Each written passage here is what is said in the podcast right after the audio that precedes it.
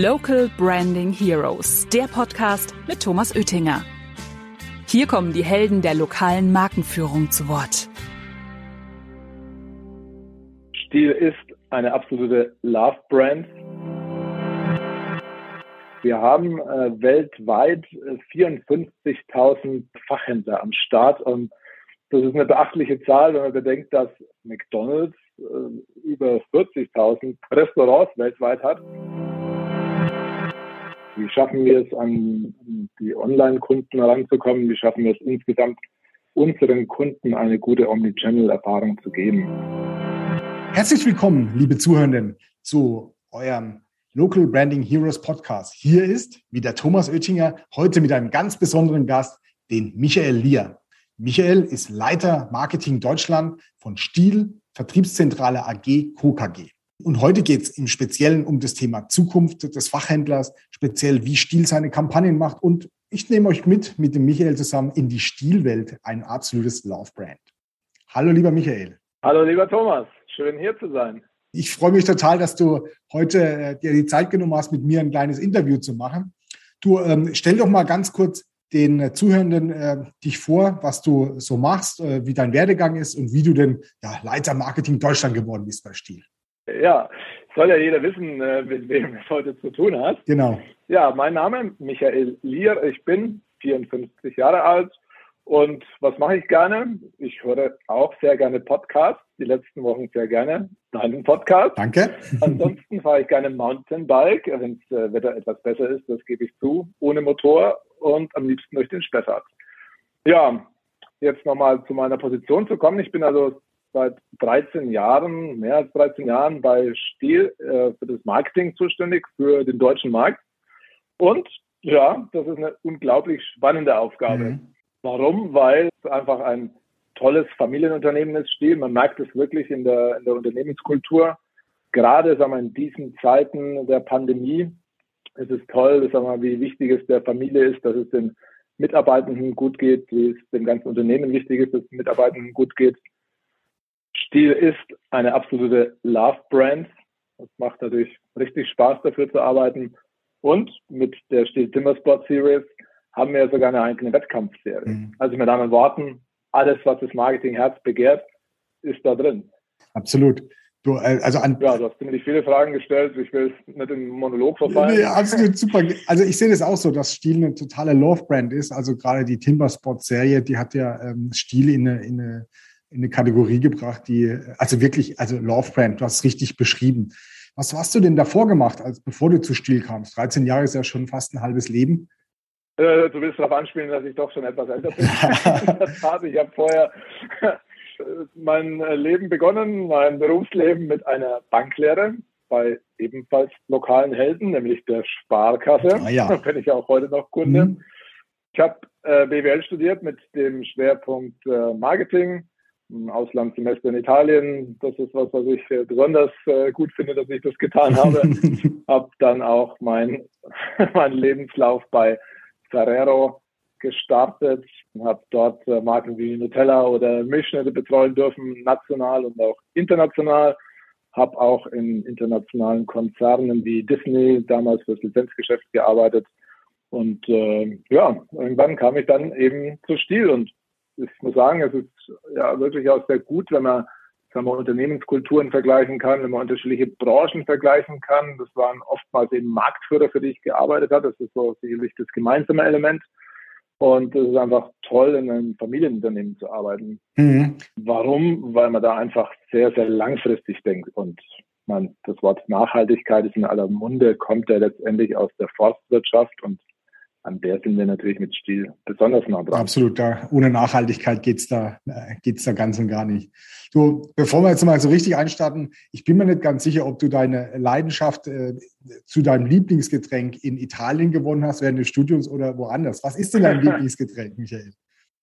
Also äh, Thomas, ich äh, würde mal sagen, mein Lieblingsgetränk hat sehr viel mit der Uhrzeit zu tun. ja, weil diese Podcast-Aufnahme hast du ja recht früh gelegt. Insofern bin ich in den Tag gestartet. Lokaler Konsum ist ja wichtig. Wir hatten es gerade mit der Nachhaltigkeit.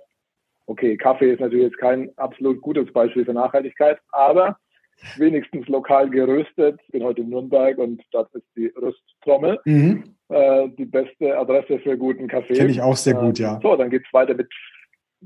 Kennst du? Ja. Sehr schön, da können wir mal äh, vertiefen. Der Tag geht weiter, Thomas, mit viel stillem Wasser. Und abends bleiben wir in Franken heute. Da gibt es dann fränkisches Bier. Und ich habe mir mal wieder ein paar so Biere gekauft. Wir müssen ja mit lokalem Konsum auch, wenn wir gerade die Brauereien und die fränkische Vielfalt unterstützen ein Vitaler Helles äh, aus Neuhof von den, vor den Toren Nürnberg sozusagen. Hat mir besonders gut geschmeckt. Da lade ich dich und die Podcast-Hörer doch gleich mal ein. Vielleicht gibt es eine Wanderung der Podcast-Hörer. Das ist eine coole Sache. Du weißt, als Biersommelier bin ich immer erfreut, wenn jemand sagt, Bier ist mein Lieblingsgetränk. Äh, von dem her ist super, genial. Du sag mal, du hast jetzt äh, Freunde erzählt, mit äh, Ferrero und also dort Milchschnitte und diese ganzen tollen Marken und dann bei Disney. Jetzt läuft bei den Marken ja der Vertrieb ja anders, als es gerade bei Stiel ist. Also da geht es ja auch sehr, sehr viel über den, ähm, den lokalen Fachhandel. Willst du unseren ähm, Zuhörenden mal erklären, wie denn das äh, Geschäft bei Stiel läuft, also tatsächlich der Verkauf? Der Stiel ist der, der Fachhandel, sag mal, ganz, ganz wichtig seit Beginn an. Wir haben weltweit 54.000 Fachhändler am Start und das ist eine beachtliche Zahl, wenn man bedenkt, dass McDonald's äh, über 40.000 Restaurants weltweit hat. Also insofern zeigt es schon, wie filigran unser Vertriebsnetz ist. Und womit hat es zu tun, dass unser Vertriebsnetz so filigran ist? Auch mit der Philosophie unseres Gründers, der von Anfang an gesagt hat, eine Motorsäge ist nur so gut wie ihr Service. Das heißt, mhm. es ist immer wichtig, dass ein Service-Stützpunkt auch in der Nähe ist. Das heißt, wir legen traditionell sehr viel Wert auf Werkstatt, auf Schulungen, auf Sonderwerkzeuge, alles, was dazugehört, eben, um unsere Geräte möglichst langlebig äh, zu gestalten, dass der, dass der Kunde lange eine Freude dran hat. Und insofern prägt der Fachhandel unseren äh, Vertrieb. Es gibt auch wenige sagen wir, Baumarktstandorte in äh, Deutschland, die diese Kriterien äh, erfüllen möchten, ein Stilfachhändler zu sein. Insgesamt lässt sich sagen, dass wir eben ein leistungsstarkes Netz, aber meist inhabergeführter Betriebe haben oder eben auch im ländlichen Bereich eher genossenschaftlich. Mhm.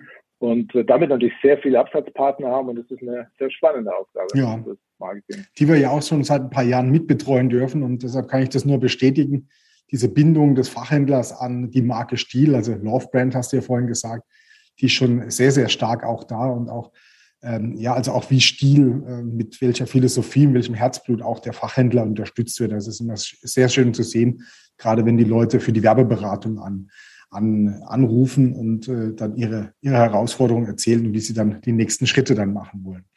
Du, ähm, ja. Äh, also da, da finde ich, das macht er auch also richtig besonders ähm, aktuell dort sehr im Markt. Also wie er mit denen umgeht, mit dieser richtigen Philosophie. Sag mal, jetzt äh, gibt es natürlich auch gewisse Herausforderungen, die durch diese Struktur, also wenn ich, wenn ich Marke bin, über den Fachhandel zum Endverbraucher oder zum Profikunden zu kommen, welche Herausforderungen habt ihr denn gerade als Marke mit den, ja, mit den Fachhändlern oder generell im Markt? Welche Herausforderungen? was ist der Markt eigentlich mal? Vielleicht fangen wir damit nochmal mhm. an, kurz für die, äh, für die Zuhörenden auch. Also äh, wir sprechen von motorisierten Gartengeräten erstmal so als unseren Bezugsrahmen. Dazu sind natürlich sagen wir, unterschiedlichste Geräte dabei, wie Motorsägen, Freischneider oder Trimmer, Rasenmäher, Heckenscheren, Blasgeräte. Es gibt äh, diverse Antriebsarten, Benzin, Elektro und äh, Akku, das natürlich stark im Trend liegt. Und wir hatten es ja gerade eben über die unterschiedlichen Vertriebskanäle. Und das heißt, es gibt auch so unterschiedliche Kaufprozesse. Mhm. Insgesamt ist natürlich wie in allen Branchen momentan online äh, ganz, ganz stark auf dem Vormarsch. Das ist natürlich wirklich eine Herausforderung, da gute Lösungen als Marke Stil zu finden, da auch gute Lösungen für unsere Fachhändler zu finden, wie wir die in den E-Commerce mit teilhaben lassen können ja, das ist so das, äh, das Spannende in dem, in dem Markt. Mhm. Man kann den Markt natürlich auch ein bisschen äh, noch, noch weiter begreifen. Ich habe ja gerade darüber gesprochen, dass die Akkugeräte äh, ihren Trend fortsetzen. Ich glaube, das fällt einem auch im, im Privatleben. Mir ging es damals so, ich weiß nicht, wie es Ja, tatsächlich. Meine, ja, mir auch so, ja. als die Kinder immer mehr Teenager wurden, gab es eigentlich nur noch Geschenke mit einem Akku. Ja. Und so setzt sich auch der Trend in unserer Branche fort. Ähm, dennoch ist für uns das Geschäft mit Benzingeräten und auch Elektro etwas weniger, aber auch immer noch sehr wichtig. Ja. Und damit gibt es natürlich auch ähnliche Herausforderungen, wie die beispielsweise in der Automobilindustrie gibt äh, für, die, für die gesamte Branche. Ja. Genau. Du sprichst also die Herausforderung an, dass durch diese Akkugeräte weniger Wartung benötigt wird, wahrscheinlich, oder?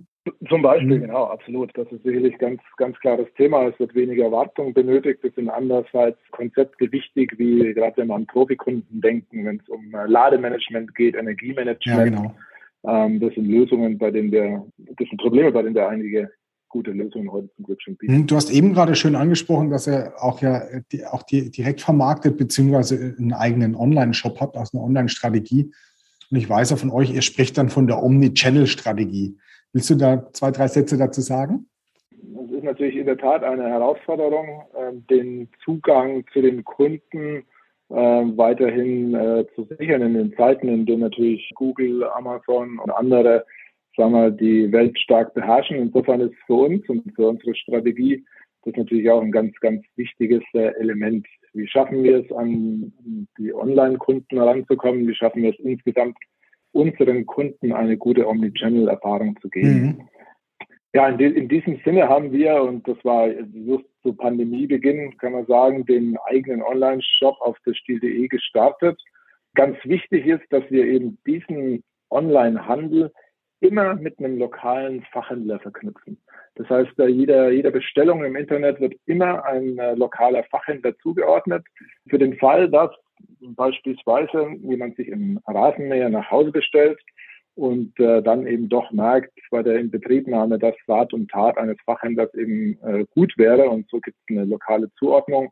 Und ich glaube, das ist das äh, Spezielle auch der Marke Stil, dass wir eben den Fachhandel als unser mit Leistungsträger dem Kunden mit anbieten und uns so als, äh, als Marke differenzieren. Mhm. Und äh, so verstehen wir ein bisschen diese Omnichannel-Reise. Ja, ich sehe das auch so. Also das ist halt so ein, tatsächlich so ein schöner Fixstern für den lokalen Handel auch, dass er den auch in der Online-Strategie sehr, sehr gut mit integriert. Also äh, mir gefällt diese Omnichannel-Strategie Strategie total gut. Und äh, ich muss dich jetzt auch jetzt nochmal loben und dein Team. Ähm, also wenn es jetzt um das Thema Kampagnen, also wie er den, ähm, den Vertriebspartner, den Händler unterstützt, seid ihr einer der wenigen Marken, die tatsächlich schon, ja, sag mal, im Herbst schon alle Kampagnen vorher fertig hat, beziehungsweise klar ist, wann welche Kampagne gespielt wird. Das ist äh, also schon herausragend, was du da mit deinem Team auch schaffst, sodass der Fachhändler auch schon weiß, okay, im nächsten Jahr 2022 kommt im März das, kommt im April das, in so und so vielen kommt diese Kampagne. Das ist schon toll. Willst du mal ein paar Sätze erklären, wie denn bei euch Kampagnen aufgebaut sind, mit welchen Kanälen und mit welchen ja, mit welchen Werbemaßnahmen? Ich glaube, ganz, ganz wichtig, so wie du das gerade beschreibst, Thomas, dafür erstmal äh, vielen Dank. Das hat natürlich damit zu tun, dass wir insgesamt als Stil unsere Kampagnen äh, weit voraus planen. Wir sind als lokaler Markt da auch in enger Abstimmung mit, äh, mit dem Stammhaus. Und ich glaube, das ist ein zentrales Element des Erfolgs, dass wir unsere eigenen Maßnahmen, unsere eigenen Budgets und unsere eigenen Botschaften synchronisieren mit dem, was wir für den, für den Fachhandel machen. Denn dann wird es richtig erfolgreich. Mhm. Und ähm, bei uns ist die, sind Kampagnen ganz, ganz stark vorgegeben durch die Saisonalität. Also das heißt, es gibt natürlich die Motorsägensaison, die irgendwann im, im Herbst loslegt und da ist neben der Motorsäge natürlich auch alles an Zubehör wichtig, Schutzkleidung, all diese Dinge. Und ganz wichtiges Element, wir haben ja sehr, sehr viele Stilmotorsägen im Umlauf, in, in Benutzung äh, der Service, äh, all diese lang, langlebigen Produkte auch entsprechend zum Service kommen. Und auch da haben wir eigene, eigene Kampagnen.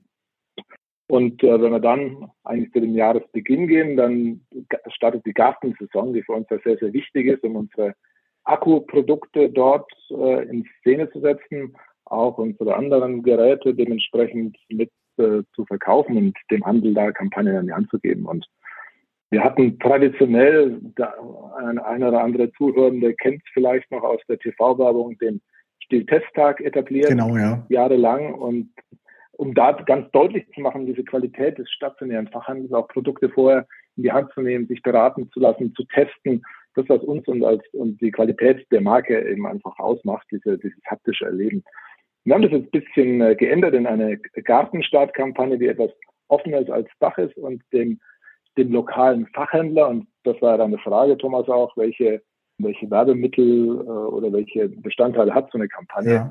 dann möglichst breite Auswahl geben, um lokal auf sich aufmerksam zu machen. Ganz wichtig sind aber uns traditionell Großflächenplakate und Prospekte, aber glücklicherweise immer mehr auch die ganzen Online-Marketing-Pakete, die wir mit euch zusammen geschnürt haben. Ich bin immer total stolz, wenn ich an so einem Großplakat vorbeifahre oder jetzt bei NTV oder bei Spiegel so ein Webbanner sehe mit dem Stilhändler. Das ist immer, äh, also da, da springt mein Herz und ich sage, wow, geil, wieder ein Händler, der äh, verstanden hat, anständig äh, sich in Szene zu setzen. Also das äh, ist immer ganz toll. Und ich muss auch sagen, gerade zu diesen Zeiten, da ist auch Stil auch ja omnipräsent. Vielleicht äh, fällt es mir auch nur auf, weil wir ähm, da so viel machen dafür. Aber für mich ist das immer ganz toll. Ja. Du, wir waren jetzt, ähm, Michael, vor ein paar Wochen waren wir ja, also zwei Tage ganz, ganz intensiv zusammengesessen äh, in der Nähe von Würzburg und haben so einen Zukunftsstrategie-Workshop äh, gemacht für Stil lokal, wie ja der Service ja heißt. Und äh, tatsächlich, also bis spät in die Nacht waren wir gesessen und haben gehirnt, wie läuft es denn in Zukunft, wie ist die Transformation des Fachhändlers in, in der Zukunft, wie können wir ihnen dabei helfen und so weiter. Wie war denn der Prozess für dich, diese zwei Tage? Ja, Thomas, äh, in der Tat war das ein äh, sehr, sehr intensives Treffen und ähm, das schon mal vorwegzunehmen war sehr, sehr, sehr wertschöpfend und hat sich absolut gelohnt. Vielleicht mal ganz kurz, Stilokal ist für uns quasi, vielleicht für die Zuhörer nochmal die, die Bündelung unseres Marketingangebots für den Fachhandel. Bündelung dann eben auch technologisch auf der Plattform von Marcapo, wo alles Stil-lokal gebrandet quasi dann dargestellt wird und für den Fachhandel ganz einfach äh, auffindbar ist. Also alles an einem Ort ist da unsere Vision die wir so nach und nach jetzt allmählich erfüllt haben, dass wir alle unser, großen, äh, unser großes Angebot äh, dort ähm, platzieren. Ja, also das heißt, das Ziel dieses Workshops, und das ist das Gute, du hast mich ja nach dem Prozess gefragt, mhm. dass wir mit unserer Zielsetzung gestartet sind in diesem Workshop, war einfach dieses Programm für die nächsten Jahre fit zu machen und uns zu überlegen, wie wir unser Angebot für den Fachhandel noch besser machen. Ja, der Prozess war sehr stringent. Wir sind mit internen und externen Abhängigkeiten gestartet und hm, ich glaube, das war ja sehr frappierend, wenn man so diese Liste der internen Abhängigkeiten vergleicht, wie lange die ist mit den externen Fachabhängigkeiten. Oh, da hast du recht, ja. da zeigt dann, dass man doch einfach vieles selbst in der Hand hat, äh, auch wenn man es in dem Moment vielleicht als Problem empfindet. Sehr gut eben die Dinge, die man selbst äh, steuern kann dann ging es eben weiter mit Risiken und Chancen aus der Zukunft. Wir wollen auch nicht zu viel von deinem, äh, von dem Prozess verraten. Äh, der eine oder andere Zuhörende möchte vielleicht auch mal mitmachen. Fand ich jedenfalls sehr gut und vielleicht das abschließend noch zu sagen, hat mich beeindruckt in der Folge 8 von Pero Micic, der, glaube dieses, dieses Konstrukt des Positionierungsworkshops auch mitgeprägt hat, der einfach sagt, dass der Mensch immer sich wohlfühlt im Hier und Jetzt und das Wichtige erachtet als die Zukunft. Ich glaube, deshalb ist es ganz, ganz wichtig, ja. sich einfach mal rauszunehmen aus diesem Tagesgeschäft und in eben diese Zukunft zu schauen. Ja, also das war, war sehr, sehr intensiv, weil da waren wir tatsächlich viele, viele Stunden in der Zukunft drin, wo man sich auch vielleicht mal ein bisschen unwohl gefühlt hat, wie vielleicht gesellschaftliche Entwicklungen sind, wie technologische Entwicklungen sind und äh, tatsächlich auch vielleicht, was in der Biosphäre gerade passiert. Gerade eure Produkte haben ja auch sehr mit der Biosphäre zu tun, mit unserer Natur. Und äh, also ich, ich fand den auch sehr, sehr intensiv, den Prozess und auch äh, sehr lange und äh, hirnzermarternd. Du, warst du denn mit dem Ergebnis so zufrieden, so dass wir die, dass, äh, dass du sagst, Mensch, die zwei Tage, die haben was gebracht, wir haben jetzt eine Richtung und äh, können Stil lokal zusammen mit äh, Macapo weiterentwickeln? Also definitiv. Wir sind wir, ich sage wir, weil äh, waren ja noch äh, einige Kolleginnen und Kollegen mit dabei und bin sehr zufrieden und wichtig zu sagen an der Stelle, ich glaube, es war sehr gut, ist auch so interdisziplinär im aufzusetzen. Wir hatten ja auch unsere Online- und Omnichannel-Expertin mit dabei. Ganz wichtig, Absolut. äh, mhm. Marcapo, auch eure, eure Protagonistinnen mit einzubeziehen. Weil ich glaube, das ist auch das Erfolgsgeheimnis eben für so einen Workshop, dass man ganz unterschiedliche Blickwinkel hat aus Marketing, aus Vertrieb, interne, externe Blickwinkel. Und ähm, wie du immer so schön gesagt hast, Thomas, es sind da einige äh, Diamanten, die wir da quasi entdeckt haben. Richtig. Und, ja, du weißt, ich bin noch, noch nicht noch nicht hundertprozentig zufrieden, aber das liegt wahrscheinlich auch in unserer Natur, ähm, dass wir den Diamanten noch etwas schöner schleifen. Aber wir haben auf jeden Fall von dir einen sehr guten Bauplan gekriegt und sind also auch im Prozess, das gerade noch zu finalisieren. Also das Format funktioniert. Perfekt, genau. Also äh, an der Stelle Rohdiamanten müssen halt geschliffen werden, genau, bis dann, wie sie zum äh, Glänzen erscheinen, wie du so richtig gesagt hast. Oh, du Michael, das hat mir wieder einen riesen Spaß gemacht mit dir, ähm, ja, sich zu unterhalten und äh, hoffe, dass jetzt äh, wir auch mal bald wieder zusammenkommen, um wieder Gedanken zu spinnen, wie wir denn die Zukunft gestalten können und wie wir tatsächlich die Fahrhändler noch besser unterstützen können. Also Michael, vielen, vielen Dank für deine Zeit dass du den Zuhörenden so ein bisschen was aus der Stilwelt erzählt hast und dass sie ein bisschen eintauchen konnten in die wunderschöne Welt von Stil. Danke dir, Michael. Sehr gerne, Thomas. Hat mir Spaß gemacht. Wer die Folge 8 mit Peromicic noch nicht gehört hat, den muss ich Sie auf jeden Fall empfehlen, weil da geht es auch genau um dieses Thema Zukunftsszenarien, wie Michael gerade im Podcast erwähnt hat. Mehr Infos zum Thema findet ihr auch auf unserer Webseite macapo.com. Local Branding Heroes findet ihr auf Spotify, Apple Podcasts und überall, wo es Podcasts gibt. Abonniert den Podcast und lasst gerne eine Bewertung da. Local Branding Heroes, der Podcast über lokale Markenführung mit Thomas Oettinger.